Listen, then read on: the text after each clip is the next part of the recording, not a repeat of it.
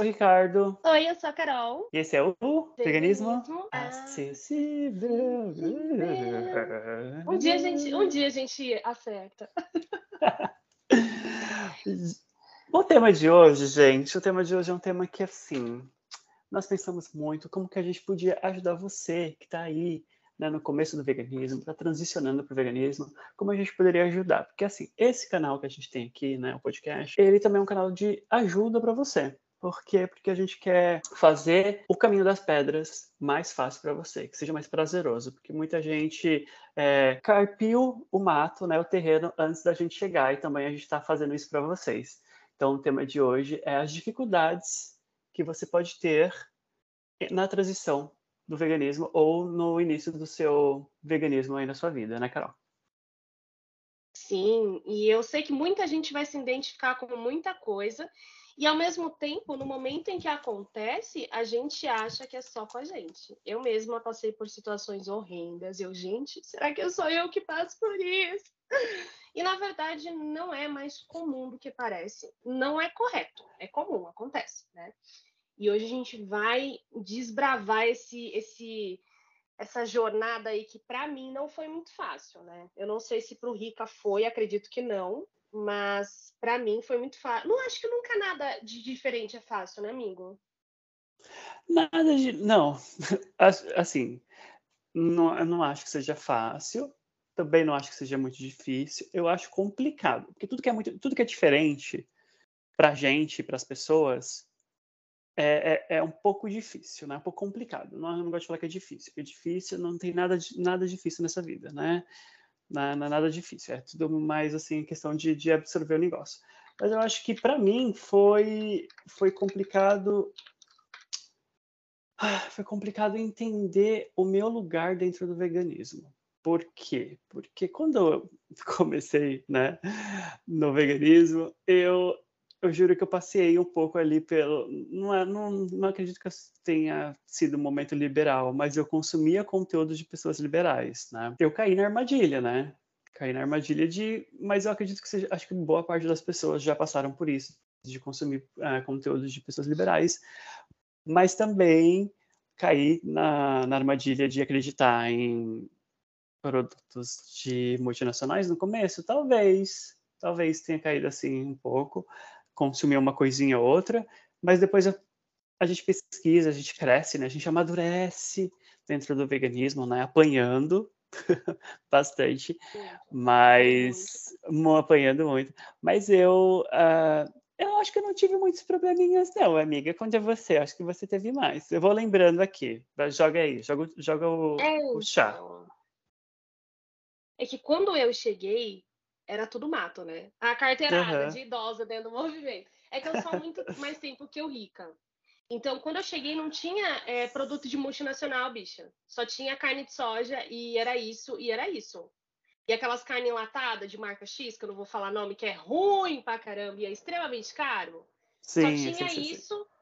E eu sou da época que tudo era base de soja. E aí falava-se que o homem não podia comer soja porque crescia o peito. O que, que eu fiz? Danei comer soja não crescer meu peito, tô um pouco brava, entendeu? Odiei, foi a pior fake news que eu caí na vida. Brincadeira, tá, gente? É... Mas não tinha tanto produto de multinacional, então eu tive que aprender a fazer muita coisa. Então, eu sei fazer coxinha, torta, massa de pastel, massa de pizza. É... Ai, qualquer coisa que você possa imaginar, eu sei fazer, amigo. Qualquer coisa de comida, assim. Porque era muito caro comprar opção vegana, porque tinha pouco. E hoje a gente encontra de marcas liberais, mas encontra lasanha, é, sei lá, linguiça, salsicha, etc., em alguns mercados. É, facilita muito a vida das pessoas? Sim, não sou hipócrita. Mas é, a gente falou um pouco sobre isso em um outro episódio, né? Que é, ele encarece o prato da pessoa e empobrece nutricionalmente falando, né? E essa hype de produto vegetariano, vegano no, nas gôndolas de mercado é algo que é muito bom para a pessoa que não é vegana conhecer. Porém, se você já está uhum. dentro do veganismo e ainda vive disso, cara, tá na hora de você parar. Desmama, saca? É, vai é, pro, é, pro básico. É, é porque assim, para mim, por exemplo, não é tão mais interessante. Não é interessante. Por exemplo, assim, eu tenho. Vai fazer sete anos Vou fazer sete anos no veganismo agora, esse ano, acho que em setembro. Porque eu sou de humanos, eu não sei fazer conta. Acredito que são sete anos já. No começo, no começo, eu, nossa, uma carne que parece, uma carne de planta que parece carne de verdade. Uau, que delícia, não. Hoje eu vejo aquilo, me dá ânsia. Gente, eu não quero isso, sabe? É produto é, ultraprocessado, sabe? Não, passou de mais de cinco ingredientes para mim, nem é mais comida, sabe? Você vê a embalagem, ela tem um monte de ingrediente. Assim, para quem está começando, para quem está transicionando, para quem quer conhecer né, o mundo vegano, é, que não é dieta, acho bom deixar claro. Para essa galera, ok, acho super interessante. Tem que ter mesmo, tem que ter linguiça, tem que ter salsicha, tem que ter tudo, tudo. Tudo que a gente quiser Sim. comer pode ser veganizado, tudo, tudo, literalmente tudo. Sim. Só que aí, agora, para mim, não faz mais sentido. Porque agora eu já sei, a gente já tem autonomia na cozinha, a gente já sabe cozinhar. E a gente já sabe o que é bom para o nosso corpo ou não. Então, para que, que eu vou consumir um hambúrguer ultraprocessado, caríssimo, que custa mais de 20 reais, se eu posso comprar, sei lá, grão de bico, um monte de grão de bico e fazer, um, fazer um monte de hambúrguer temperadinho, gostoso, suculento para a semana inteira, que vai muito mais nutritivo, entendeu? Não faz muito sentido mais para mim. Eu fiz um de beterraba com feijão preto, menino. Ai, que delícia, amo beterraba com feijão. Amiga, tem uma pergunta, inclusive, a gente está falando sobre feijão, sobre cozinhar, tempero e tal. Isso é uma dúvida muito comum também porque é, é o senso comum, né? Eu até lembro, por exemplo, as pessoas falando de manga, lembra? Ai, você não pode tomar leite com manga. Lembra dessa história? É o senso comum, isso, isso, não existe nada a ver. Mas uma coisa que eu lembro de alguém ter, ter, me falado, eu acredito que essa informação é até errada, inclusive, é beterraba no feijão. Eu amo, porque eu acho que fica uma cor bonita, deixa um gosto maravilhoso. Eu amo as duas coisas. E eu queria saber se, se existe algum. Porque a pessoa que. Eu não lembro agora quem me falou, mas disse que a beterraba meio que bloqueava algum nutriente do feijão. Isso, isso procede? Então, é, é, como os dois eles são ferro, eles uhum. acabam um sobressaindo mais e inibindo o outro. Porque tá. você está consumindo dois alimentos com ferros na mesma refeição. E aí vai dar um boom no seu organismo de ferro. Mas acaba Entendi. que um inibe o outro, entende? Mas assim, não é algo que você não vai ter a absorção. Você pode estar absorvendo ou do feijão ou o do da beterraba. Da beterraba, por exemplo. Uma coisa que eu vejo mais problemática do que o ferro com ferro, porque um inibe o outro, é o consumo do, do ferro com o cálcio, por exemplo. Porque eles competem e aí acaba que um anula o outro, saca? E eu vejo poucas pessoas falando sobre isso. Mas a questão do ferro com ferro, no máximo você vai inibir um. Eu mesma adoro fazer essas misturas de ferro com ferro. Eu nunca tive deficiência, mas eu não sou parâmetro, né? Mas para mim, para o meu organismo, tem dado certo. E é isso, tem muito a ver com organismo mesmo, saca? Mas ferro Sim. com ferro só é isso, um inibe o outro. Evitem cálcio com ferro. Não consumam leite e nem carne. É sobre isso. a louca, não, sério. Vamos ser vegana aí e é o caminho. Ai, Aí, se os nutricionistas estiverem ouvindo e quiser, né, entrar mais a fundo, porque eu ainda estou no quinto semestre. Tem uma galera que já, já, já, tá, já tá atendendo, né, veganos e vegetarianos, já, já tá meio Sim. calejado de falar sobre o assunto, mas enfim, foi, é bom esclarecer com você também, porque você você já é do meio, praticamente, então, assim, é importante. Isso é uma eu sou uma senso... senhora. Isso é, um, isso é do senso comum, uma senhora é ótimo. Uh, uma outra é... coisa que é. as pessoas também têm, uh, acho que acredito que é de senso comum e as pessoas ficam meio perdidas também, que é uma coisa que muita gente tem dúvida e muita gente acaba se perdendo. As proteínas. E as proteínas, né? E as proteínas? O dito popular diz que não tem. Eu lembro, eu... nossa, eu falei sobre isso outro dia. Ó, eu vou fazer as contas ao vivaço aqui, ó. Eu parei de comer carne. Eu era ovo lacto vegetariana, eu tinha 18. Eu fui ovo-lacto vegetariana por quatro anos porque eu não queria ser vegana. Eu não fiz uma transição de quatro anos. Então, 18, 19, 20, 21. Com 21, eu decidi me tornar vegana e sou vegana até hoje. Então, tá aí uns. Ih, menina, não sei fazer conta, não. Mas é isso aí, esse, todos esses anos. Quando eu parei de comer carne, lá aos meus 18 anos, minha mãe, a primeira coisa que ela falou assim: eu não te dou um ano pra você estar tá morrendo de anemia. Tá eu aqui, né? Esse tempo todo, porque eu sempre fui muito anêmica, né? Eu sempre fui muito anêmica, sempre fui muito de parar no hospital, de tomar soro em casa, minha saúde sempre foi bem ruim. E eu percebo que eu nunca mais tive problema em ficar doente, tipo coisa de gripe mesmo. É, durante esses anos de pandemia, eu fiquei ruim é, mês passado. Foi a primeira vez de todos esses anos, porque eu sempre mantive a minha imunidade boa, comendo bem, bebendo água, evitando comer muita besteira. E a primeira coisa que eu ouvi foi a questão da anemia. Na, nessa época se falava muito da anemia e da deficiência de B12, porque B12 é um estudo muito recente. Na época não tinha pessoas que estudavam, profissionais que estudavam sobre o que é a B12, da onde vem, etc. Hoje a gente já tem um estudo mais aprofundado, então é muito mais fácil rebater, né, esse tipo de argumento. Eu acho sempre bom frisar, amiga, pessoas que comem carne podem, com certeza, ser deficientes de B12, tá? Vocês, vocês fiquem aí falando, ah, vegano, vegetariano tem deficiência de B12. Gente, vocês que consomem carne, vocês também podem ter deficiência de B12 e outras vitaminas, tá? Então não achem que vocês, porque vocês estão comendo carne, que vocês são, tipo, né, muito pelo contrário, vocês estão se matando. É eu chamo de suicídio inconsciente, é quando você está se matando, literalmente, porque, vamos combinar, né? Lá, mais de 80% das doenças humanas atualmente vêm dos animais, incluindo a Covid. Então, assim, ou vocês mudam Sim. os hábitos de vocês, ou vocês continuam aí se matando e achando que vocês estão abafando. Sim, sim. E aí, amiga, você tem mais alguma alguma coisa que você acha que é uma armadilha para novos veganos, que você caiu, ou que você queira, queira alertá-los? É, eu não, é, não é bem uma armadilha, né? É uma coisa que me elucidou muito ao descobrir é, é, a questão da combinação de arroz e feijão na alimentação, né? Uhum. É, o arroz e feijão eles se combinam. Eu não vou lembrar especificamente o nome de cada é, vitamina, né, proteína alimentar que tem, mas o que não tem em um você encontra no outro. E mantendo os dois na mesma alimentação, eu acho que dá um boom bem legal. Então, se você está começando agora e é periférico igual eu, não, não tem conhecimento de ir buscar informação, ou não tem condição financeira mesmo de ir atrás de um profissional, foca na base alimentar do arroz e feijão, busca uma alimentação bem colorida, mas o ideal é ir a um profissional, tá? É ir a um profissional. E quando for buscar informação nas redes sociais sobre, procurem profissionais capacitados, porque tem muita blogueiras e blogueiros que falam sobre nutrição e emagrecimento sem embasamento nenhum. E a gente acaba caindo nessa e acaba Sim. até caindo em fake news.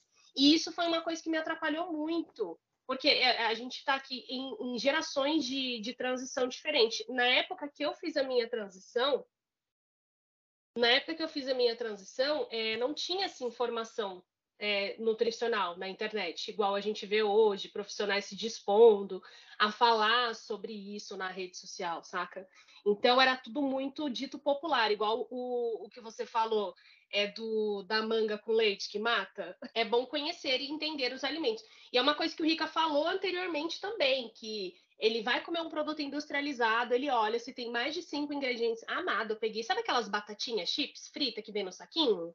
Aham, sei, amo, inclusive. Peguei, adoro. Peguei para comprar, tinha três marcas diferentes, é, três duas fuleiras e uma marca famosa que eu já descartei porque tem envolvimento com exploração. As duas pequenas não. E aí eu fui ler. Uma delas era só batata, amigo. Tinha sete ingredientes. A outra tinha batata, óleo e sal. Acabou. Era isso. E conservante, óbvio, porque tá num saco, né? Sim. Mas entre escolher a que tem sete e a que tem três ou quatro ingredientes, a minha dica é escolha os produtos que têm menos ingredientes, que assim você vai ter uma alimentação melhor, mesmo incluindo industrializado. Porque uma coisa que a gente vê também que é um erro bem comum nas redes sociais é falar de veganismo, falar de alimentação saudável. E você já deixou claro que não é dieta. É importante é, que foram coisas que a gente foi aprendendo na marra. É nunca, por exemplo, você pega uma, nunca pegar uma informação e pegar aquilo como verdade absoluta, tá? Por exemplo, ah, você está é, em transição ou você é vegano, sei lá, uma semana. Você viu uma informação num canal de YouTube, você viu uma informação no Instagram, e você acredita fielmente nessas pessoas, porque eles são influencers, sei lá, tipo, gigantes. Famosos. Famosos. É. Você não pode e nem deve acreditar em tudo que todo mundo fala. Você tem que estudar, você tem que se informar, você tem que se educar. Que é uma coisa que a gente aprendeu na marra também. A gente não pode pegar uma informação e achar que aquilo é verdade absoluta e que aquilo ali. Ah, então, ah, então, Fularinho falou que aquele produto é vegano. Fularinho falou que aquele produto é ótimo, emagrece, biriri bororó. Gente, não. Amiga, pelo amor de Deus. Já... Não faça isso. Eu já vi. Eu já vi esse fulaninho que a gente está citando falando para a pessoa consumir um produto lá, acho que era um leite ou era uma carne vegetal, empresa frigorífica, tá, galera? Para a pessoa consumir. Ah, presta atenção, que agora você está sentada, bicha. Que se tu não estiver sentada, tu vai cair. É, tô sentadíssima. para a pessoa comprar aquele produto que ele vai ser uma ótima fonte de B12. Ou seja, dá a entender para a pessoa que ela precisa daquele produto porque ela precisa ter a B12, mas a verdade sobre a B12 ninguém fala, né? Eu, quer que eu explique um pouco sobre a B12 bem vagamente? Ah, explica, amiga. A gente tem tempo. Pode explicar. Arrasa. A B12 ela é de origem bactéria. Nós tínhamos uma produção natural dela no nosso organismo. Nós consumimos ela e ela se, se produz ali, tá? Sabe tipo um bagulho que a gente consome e vira um probiótico? Eu tô explicando de uma forma bem chula, tá, galera? Bem, bem simples. E aí nós consumimos através da água não tratada e do alimento orgânico. Nosso alimento está longe de ser orgânico, sem a água tratada a gente ia ter trocentas mil doenças aí. Então a gente perdeu a nossa fonte natural de B12. Ah, Carol, então significa que a carne tem B12 porque ela é de origem animal? Não. Esse animal ele recebe uma suplementação sintética.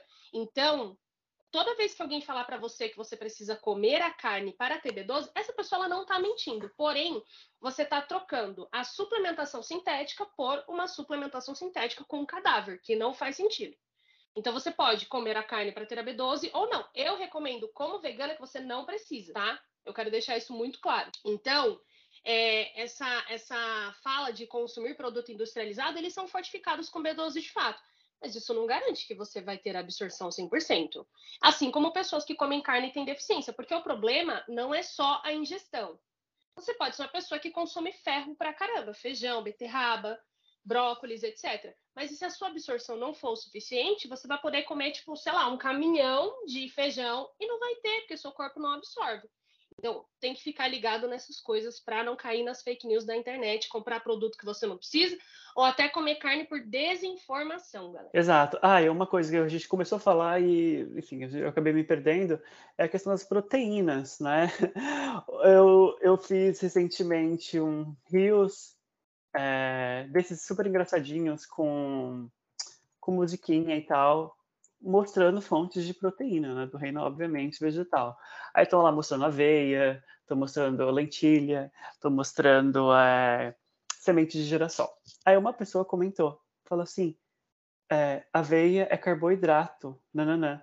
Mas eu, tipo, mas eu tô falando que é uma fonte de proteína, amiga. Eu tô falando que é uma fonte de proteína. Então, você vê que as pessoas não estão prestando atenção. Então, assim, a gente, quando a gente vai é, transicionar para o veganismo, ou quando a gente é novo no veganismo, é o que eu falei, a gente tem que se educar e saber que fonte de proteína a gente tem um monte no reino vegetal. Obviamente, muito mais que no reino animal, porque as pessoas, elas atualmente comem o quê? Quatro tipos de, de animais, ou se bobear nem isso, né? Porque com a situação atual do Brasil, né, as pessoas morrendo de fome praticamente, crianças sem ter o que comer, né? Se alimentando com a comida, com a merenda escolar, tá uma maravilha. Então, assim, a gente tem que estudar, cara. A gente tem que pesquisar. A gente tem, a gente tem uma coisa maravilhosa na nossa mão. Todo mundo tem. O povo da periferia tem. O povo da periferia tem mais que o povo, sei lá, rico. Tem, às vezes o povo da periferia tem dois telefones com internet. Google, gente. Sim. Google, cara. Então, o Google tem tudo, né?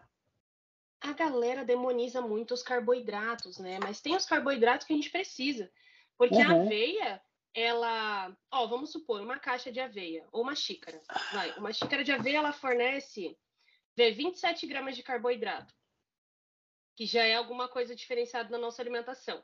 Ela vai ter ali por cerca de 5 gramas de proteína, ela tem algo que o brasileiro não tem muito na alimentação, principalmente a galera vegetariana e vegana, que é a fibra, né? A fibra a gente encontra em alimentos integrais. Então, uhum. assim, a aveia, ela tem o carboidrato? Tem o carboidrato positivo, mas ela tem é, proteína, ela tem fibra. A galera segue essas dietas de blogueira e a blogueira fala corte o carboidrato.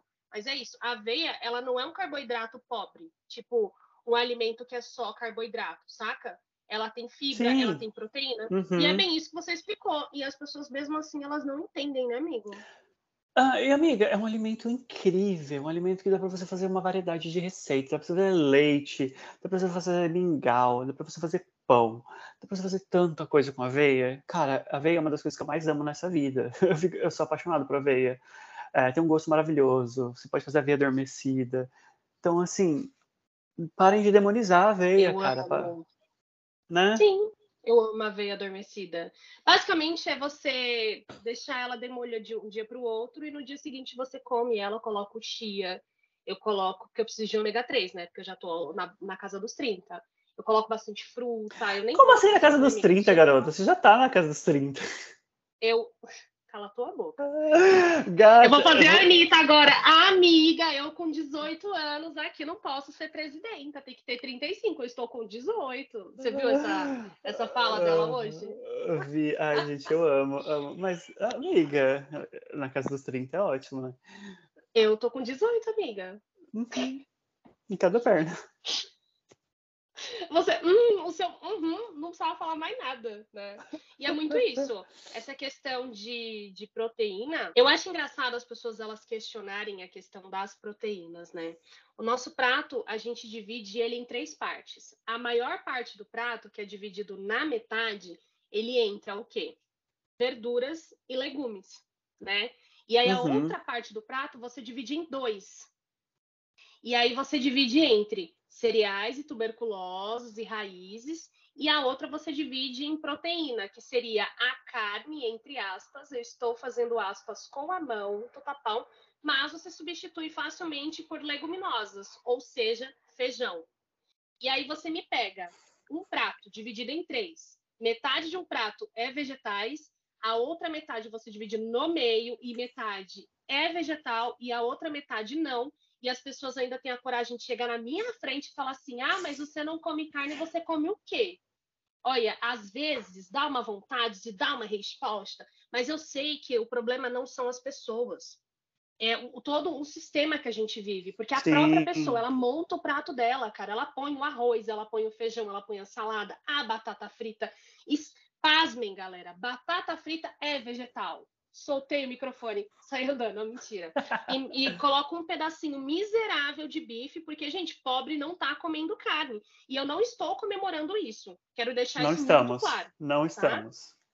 Coloca um pedaço de bife que não é nem a metade da mão da pessoa e ela ainda olha pra tua cara e pergunta das proteínas e pergunta se você não come carne, você come o quê? Por quê? É uma lavagem cerebral tão grande, parece aquelas teorias da conspiração, meu Deus, que as pessoas elas colocam, fazem a própria, elas compram elas fazem a própria comida, elas montam o próprio prato e mesmo assim ela não reconhece o que ela come. Exato.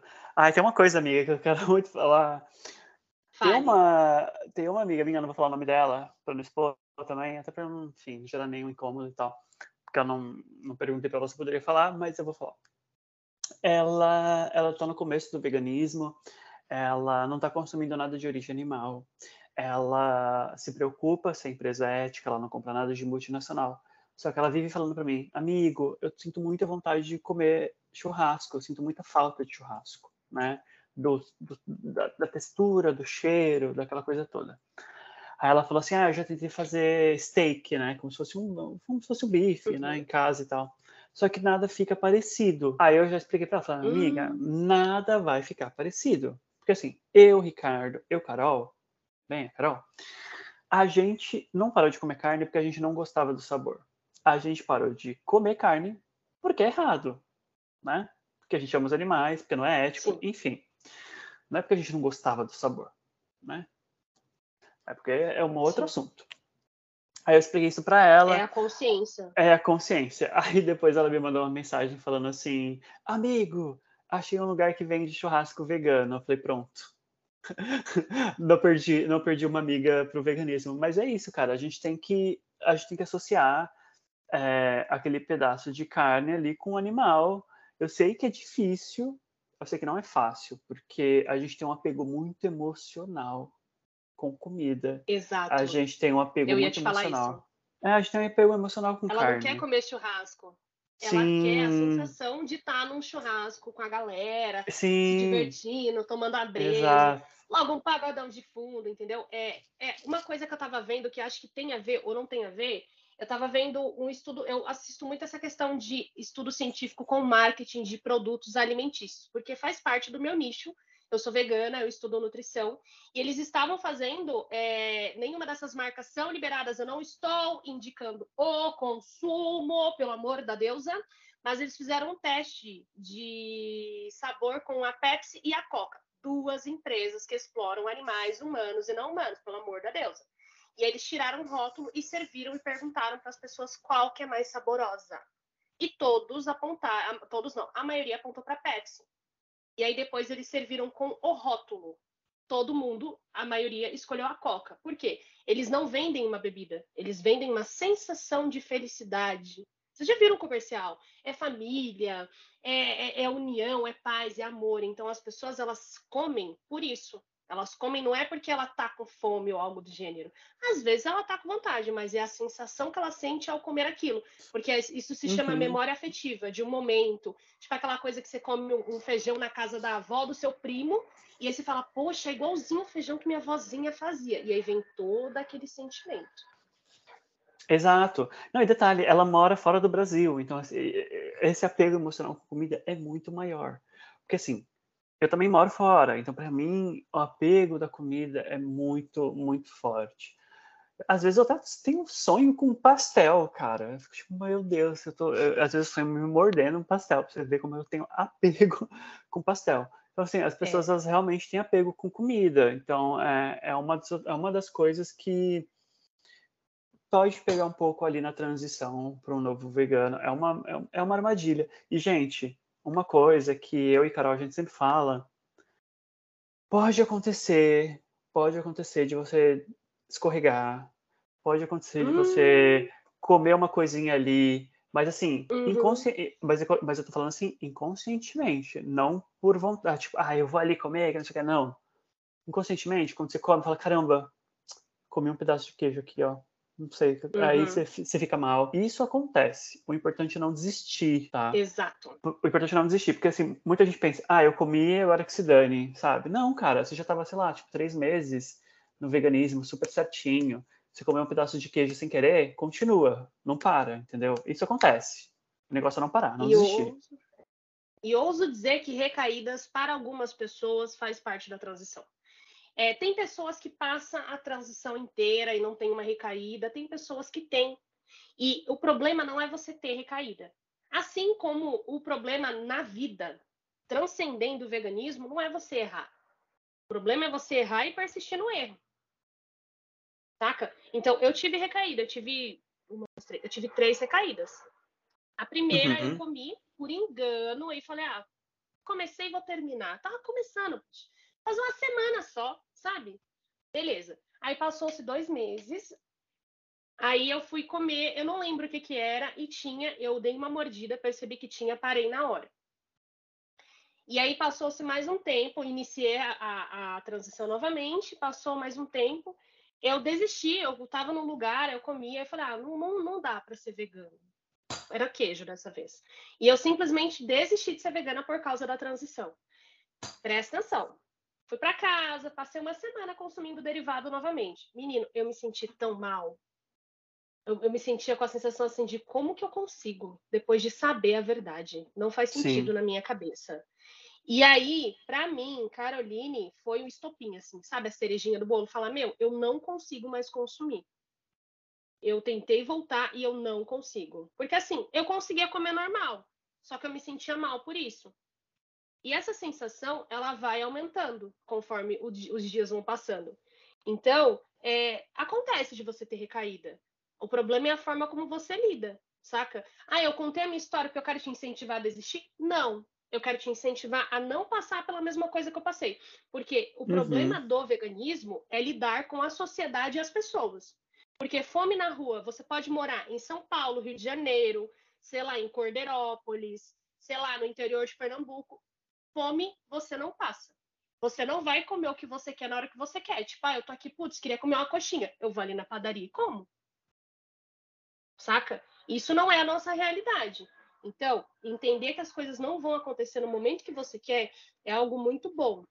Mas você vai aprender a dar mais valor para a comida, para as pessoas que te alimentam, para os locais que você come, porque não é em qualquer lugar. Não é qualquer comida, não é qualquer pessoa que vai fazer para você. Ou que você mesmo vai fazer. Eu quis dizer no alimentar para aquela questão de afeto. Tipo, a minha mãe, ela não é vegana e ela adora fazer coisinha. Ela vê receita na internet, ela fala: "Ah, eu vi receita de tal coisa, eu vou fazer para você". Ela quis fazer. Sabe? Aquela coisa de caraca, mano, ela tá fazendo para mim, putz, e fica delícia, né? Porque comida de mamãe eu não sei que é o segredo. Eu tento fazer igual, não vai. Então, a gente ah, não, igual da minha mãe. É. Sim, total. E digo mais, a gente também, quando a gente vira vegano, a gente entende o que é o veganismo. E, e, e, quando a gente entende que o veganismo vai muito além dos animais, é sobre os animais, mas vai muito além dos animais, é sobre o meio ambiente também, são sobre as pessoas que estão por trás do que a gente come. Porque também é, é muito importante a gente lembrar que a agropecuária, por exemplo, as pessoas que trabalham na agropecuária, cara, são pessoas que sofrem muito. São pessoas que vivem doentes.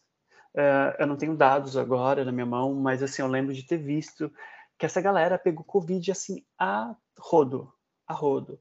É uma galera que é, tem um trabalho muito difícil, é uma galera que sofre. Então, assim, é, vocês também têm que pensar nisso quando você, se você come carne, né? Você que está ouvindo aí do outro lado, você tem que pensar também que quando você está comendo carne, não é só o animal que está ali, mas é uma galera que sofreu muito, sofre muito nesse processo de abate e nesse processo de trabalhar dentro do frigorífico, que é também muito pesado.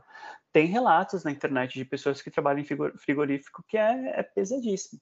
E não só em frigoríficos, Sim. mas também é, em, né, são, são os fornecedores de uh, suprimentos para as multinacionais, como crianças já falei tantas vezes disso, Sim. mas crianças que trabalham na colheita de cacau e de outras coisas também. Liga, não sei se você chegou a ver, ai, teve uma coisa que eu achei, é uma matéria, acho que saiu três, quatro dias atrás, até esqueci de te mandar, eu acho, de um conflito que está rolando no Pará é, de óleo de palma. Você chegou a ver isso? Não. Ai, olha, pesadíssimo. Porque assim, eu vivo falando sobre óleo de palma e o povo, eu vejo os comentários nas suas publicações, sabe? O povo, ai, nossa, que babaquice. Ai, Sim. nossa, mas aí não pode comer nada. É, não, então, sobre o óleo de palma, é, o que que tá acontecendo? É a, a guerra tem... do dendê, não é isso? Isso, a guerra do dendê que é o óleo de palma, né? O que acontece? Isso. O que acontece? A gente pensa que o óleo de palma vem da Indonésia. A maioria vem da Indonésia, né? Claro. O grande problema lá na Indonésia é que, além deles estarem acabando com a floresta original né, da Indonésia e estão matando os orangotangos, eles também estão matando as pessoas na Indonésia, porque assim, quando você taca fogo né, numa floresta, essa fumaça acaba matando as pessoas, poluindo o rio, as pessoas não têm água, enfim. Voltando para o Brasil, o Brasil também é um grande produtor de óleo de palma que fica no Pará, tá? O Pará, que também é um grande produtor de açaí também, enfim. E lá no Pará tem os indígenas e tem os quilombolas, que estão Isso. perdendo terra para essas fazendas de óleo de palma. Mais uma, né? Mais uma Sim. coisa para acabar com a, com a vida da galera lá. Então, assim, é uma outra coisa que vocês têm que pensar, porque óleo de palma, gente, é um óleo muito barato, é um óleo muito fácil de produzir. Então, assim, ele está em tudo. Ele está em biscoito, ele está em comida congelada, ele está em produto cosmético, ele está em tudo. Então, assim, reduzir o consumo de óleo de palma também é super importante, não só para os animais, que é importante para a gente, mas para essas pessoas também, porque quando a gente boicota um produto, vocês ficam pensando, ai, vocês são é, radicais. Cara, não. A gente está também lutando pelas pessoas, para elas terem uma vida digna, para elas não terem é, é, problemas desse tipo. Cara, você morrer para defender sua terra, sabe? Isso é bizarro. É, então. Os quilombo... Eu estava lendo agora, os quilombolas eles estão sendo mortos por causa Isso. dessa guerra do Dendê. Isso. Então, quando a gente fala assim, não consuma óleo de palma, não é tipo só pela exploração animal. A gente está falando de pessoas mortas, além dos animais, que uhum. a gente uhum. já fala bastante. Então, quando a gente fala assim sobre a questão do boicote, o Rick acabou de falar isso, mas eu vou frisar, porque eu acho que não entra na cabeça das pessoas, me dá um nervoso, tique-tique. É, a gente não está falando sobre você não poder comer, porque a gente não quer. Eu acho que você não deve consumir, porque eu acho certo. Eu estou falando de exploração da terra indígena, é, invasão de, de, terra quilombola, morte indígena, morte de quilombolas, pessoas, tá? Seres humanos. A, a morte da terra, com a terra morre, os animais morrem, o planeta morre. Então, não é só eu quero consumir. Ai, mas eu tenho que optar pelo que eu quero consumir porque a opção é minha. Quando a sua escolha interfere na minha existência, aí deixa de ser uma escolha pessoal. Hoje, na minha visão, ai, nossa, que radical, muita gente vai me odiar agora. Eu acho que o consumo de carne não é mais opção de, não é mais questão de escolha. Porque se trata de vidas humanas e não humanas, poluição do meio ambiente, trabalho análogo à escravidão, é, morte animal. Então, a partir do momento em que a, a, sua escolha ela interfere na vida de outras pessoas, ela deixa de ser sua. Ela deixa Exato. de ser uma escolha. Uhum. Saca? Mas falar isso, mesmo depois de falar que quatro quilombolas foram mortos pela guerra do Dendê, ainda é extremista, radical, polícia vegana. Eu prefiro mil vezes ser taxada de tudo isso do que incentivar a morte de pessoas e de animais e do planeta. E, gente, é a porcaria do planeta que a gente vive. Como é que as pessoas não enxergam que nós estamos matando o planeta que a gente vive? A gente não tem para onde ir, querida. Você não é a porra do Bill Gates. Você não vai pegar uma nave e fuder outro planeta. Você vai ficar aqui e afundar junto com o barco. E seus filhos, seus bisnetos, seus. E assim vai. A galera não tem. Eu tô brava, gente. Eu tô brava. A galera não tem a consciência. Ui, passou. Não, a galera não tem consciência, a galera tem zero consciência das coisas, elas acham que tudo que a gente está fazendo hoje não vai impactar na vida de uma outra pessoa no futuro, ou as coisas que elas estão fazendo hoje não vai impactar numa pessoa que está do outro lado do mundo, sabe? Porque é muito fácil a gente comprar coisas na internet, por exemplo, e achar que está tudo bem, sabe? É o que eu vivo falando. Cara, você pode amar uma camisa, sabe? Uma camisa que você viu, sei lá, no, na AliExpress, por exemplo, sabe? Mas, cara, foi uma veio de uma mão de trabalho análogo à escravidão, sabe? É umas coisas assim que a gente não precisa disso. Por que, você não vai num brechó e compra uma roupa do mesmo, sabe, pelo mesmo, quase o mesmo preço, ou até mais barato, entendeu? São coisas assim que eu realmente não, não consigo entender. É, o capitalismo acabou com a gente, real e oficial. É, não deu certo e não foi falta de aviso, saca? E a gente ainda é muito refém disso, é, no contexto geral, assim. Então, é, é, faz o que você pode fazer, mas quando eu digo para você fazer o que você pode fazer, é de fato colocar a mão na massa, fazer o que está dentro do seu alcance. E não falar assim, ai, se não, ai, mas eu, eu lutar não vai mudar nada. Claro que vai. Toda mão de obra ali ajuda, e incentiva e fala é positiva, saca? Deixar de fazer porque, ai, não, só tem eu fazendo. Gente, sabe, aquela coisa de, ai, ninguém tá falando, então eu não vou falar. Tem, eu, eu percebo muita coisa, amigo, e eu não fico brava, eu fico feliz, tá? Mas eu, eu falo sobre a questão dos testes em animais na internet há anos. Eu falo sobre o documentário Não Matarás, que é um documentário brasileiro de 2000, meados de 2015, 2014, há anos. Foi ter que acontecer um vídeo gringo fora do país para as pessoas no nosso país tomar consciência e se conscientizar da exploração. Fiquei muito feliz pelo Save Ralph, mas a gente tem o Não Matarás há anos e ninguém fala sobre isso. E sabe por que, que a galera vegana daqui não fala? Porque senão eles não fecham público a empresa que explora. E essas empresas Sim. pagam muito bem, porque eu já recebi proposta de dinheiro que, porra, era um dinheiro. Ia mudar muito para mim, que sou periférica mas eu consigo dizer não porque eu prefiro, eu prefiro dormir sem grana e com a minha consciência limpa, saca? E se eu não me engano, Salve Ralph, Salve Ralph, Salve Ralph foi patrocinado por empresas é, multinacionais, não foi? Não faço ideia, mas a probabilidade sim, porque um, um vídeo falando sobre testes em animais, você acha que as grandes corporações iam deixar ele e sair assim? Aí o que tem de empresa depois disso colocando selinho de que não testa, fazendo publi de não testamos em animais, mesmo que eles testem. Porque é um meio de marketing, ainda é um meio de marketing, é uma forma de vender. Garanto hoje que se você olhar na sua estante, você vai encontrar, você que está ouvindo, produto da Natura, que você acha que não testa, da O Boticário, que você acha que não testa, e de um monte de marca que jura de pé junto na embalagem, nos comercial que não testa. Mas se você olhar no blog da Ari Vegan Beauty, está lá a informação com prova de que a empresa ainda explora animais humanos e não humanos. E esse Inclusive, é um gente... erro comum que a gente comete, né? De produto. Exato. E uma dica que eu sempre dou quando as pessoas me perguntam é porque assim, as pessoas elas acham que por eu ser vegano ou você ser vegana, a gente tem propriedade para falar sobre tudo, né? A gente fala, gente, sobre assuntos que a gente é pertinente para mim ou pertinente para Carol, né? A Carol, como uma estudante de nutrição, ela vai se formar em breve, vai ser maravilhosa, milionária, enfim. O que acontece? Tomara. Tomara, que os digam amém. O que acontece? A gente tem coisas que eu não tenho propriedade para falar. Tipo, a Ari, a Ari Vegan, ela tem propriedade para falar sobre coisas do mundo da beleza, de cosméticos, porque ela, ela vive isso, entendeu? Eu não tenho propriedade para falar sobre um produto ou uma empresa. Vocês têm que ver o conteúdo dela, não o meu, entendeu? Vocês têm que ir lá e perguntar e falar com ela. Agora, Sim. sobre outras coisas, eu que eu estudo, que eu posso falar que eu tenho propriedade, eu falo, mas Assim, são coisas que a gente tem que dividir muito bem o conteúdo para vocês entenderem. É um tentáculo, né? São várias ramificações dentro do mesmo movimento. E a, a, só que existe uma diferença entre a vertente não liberal e a vertente liberal. É que a, assim como o, o, macho hétero cis, eles se, eles se, unem e se apoiam.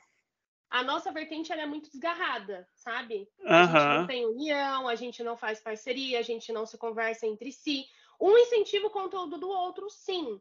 Mas não existe uma parceria real de tipo, pô, vamos fazer um vídeo junto, vamos fazer um podcast, vamos fazer tal coisa. Você foi a primeira pessoa que me convidou assim no intuito de querer fazer comigo e não usar a visibilidade ou trazer o meu público, sabe? Tipo, com questão uhum. de interesse. Você foi a primeira pessoa a fazer isso. E eu fiquei tipo, nossa, que bacana, quem é esse cara? E aí viramos amigos, né? Quem é essa POC? Né? Infelizmente viramos amigos. Nem falei. Trouxe informação quentinha. Opa, no seu ponto, quem tá falando? Sem. o T'Challa. é o Saci Pererê. Uh, assim, a Unilever apoia Salve Ralph. Então é isso. Ah, a Unilever? Nossa, uhum. a empresa que mais testa em animais? Como assim, Brasil? Pois é. A Nina Rosa não é apoiada por ninguém, por isso que não tem visibilidade. Pois é, mas ó, a Unilever tá dizendo aqui, ai, a gente apoia Salve Ralph e até 2023 a gente quer acabar com o teste de animais na Unilever. Por que, que eles vão acabar hoje? Porque. Dá dinheiro, né? Eles não testam dinheiro. só para eles. A Unilever ela, ela, é pioneira no sentido negativo dos testes, tá? É, pelo motivo dela testar para ela e ela terceiriza. Por exemplo, para você ter um laboratório de teste em animal é muito caro, cara. Você tem que ter profissionais, um ambiente esterilizado, cobaias e etc, né? E então isso é muito caro. Algumas empresas elas não têm. Então o que, elas fazem? Ela paga para uma empresa testar para elas ou ela compra insumo de empresa que testa.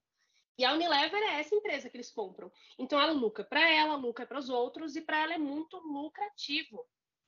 E aqui eu acabei de achar uma matéria linda da Unilever que luta contra os testes em animais. Ai, Ai Jesus. Aí aqui, ó, Como... outra. Ah. SVB certifica produto da Unilever. Ai, Nossa, cara. que silêncio constrangedor, né? Pois é, é eu, eu fico até em silêncio. E se você olhar no blog da Ari, se você olhar em outros portais que falam sobre veganismo político e popular, você vai ver que essa empresa ela ela, ela é cheia de envolvimento com trabalho análogo à escravidão. Ela supostamente, não quero ser processada, ela testa em animais. Então, assim, aqui, ó. É, achei um, um, artigo da, da Ari Vegan Beauty aqui, de 2018, não teve atualização, porque a empresa ainda continua testando. É só você colocar Ari Vegan Unilever aparece o artigo explicando com fonte, com dado, tudo bonitinho, que ela faz um trabalho lindo. E ela só não chega e fala, não, tá, meu anjo? Ela mostra as incoerências e o porquê que não devemos consumir esse tipo de produto, né? Então, é, um erro bem comum é acreditar no marketing, porque lembra quando eu falei o bagulho do, da, da Coca e da, da Pepsi lá, amigo, no início do no meio Uhum. do pod? Lembro, lembro, É lembro. exatamente isso. A propaganda é a alma do negócio. Essas empresas, elas são muito grandes, elas têm muito dinheiro para vender, para trabalhar com marketing e para pagar processo, caso ela seja processada por qualquer outra coisa, saca? Então, a gente não é- é- pode. Sim. Fala, pode falar. Desculpa te cortar, mas eu fico assim, cara, essas empresas têm tanto poder, tanto dinheiro, Muito. se elas quisessem, se elas quisessem, há muito tempo atrás, elas já tinham acabado com teste animais. Sim. Tanta poluição, que eles são um dos maiores poluidores do mundo, incluindo Coca, incluindo a Unilever, Nestlé, todas essas, né? Porque são, se eu me lembro, são oito empresas multinacionais gigantescas que comandam pequenas outras empresas, né? E o que acontece, elas vão comprando outras empresas para ficarem muito maiores. E isso acontece, obviamente, com empresas veganas que a gente gostava no passado e acabam fazendo parte desse, desse tentáculo de outras empresas multinacionais. Ah, Aí, a gente também cai naquela questão do, do liberal. Ai, não, porque se a gente consumir Doriana, Doriana vegetal, a gente consumir quali vegetal, vai ser melhor para os animais. Aí dá vontade de meter a mãozada na cara de uma pessoa Quais dessa, animais, né? Ai, gente, pelo amor de É porque Deus, assim, sabe? ó. Eu, eu, eu, eu tenho alguns argumentos contra é, é, esse tipo de fala, tá? Mas eu acredito que isso seria um ótimo tema para um próximo podcast, amigo. O que, que você acha? Sim, sim, sim. Eu acho ótimo.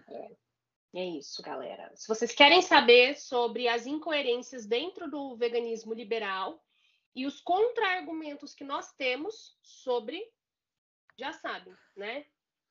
Engaja, comenta, manda no nosso e-mail as suas perguntas. Manda no nosso e-mail. Porque... Ah, agora eu lembro o nosso e-mail. Eu tomei minha ômega 3 hoje, querida. O nosso, o nosso e-mail é veganismo acessível br, tudo caixa baixa, tá? Arroba gmail.com.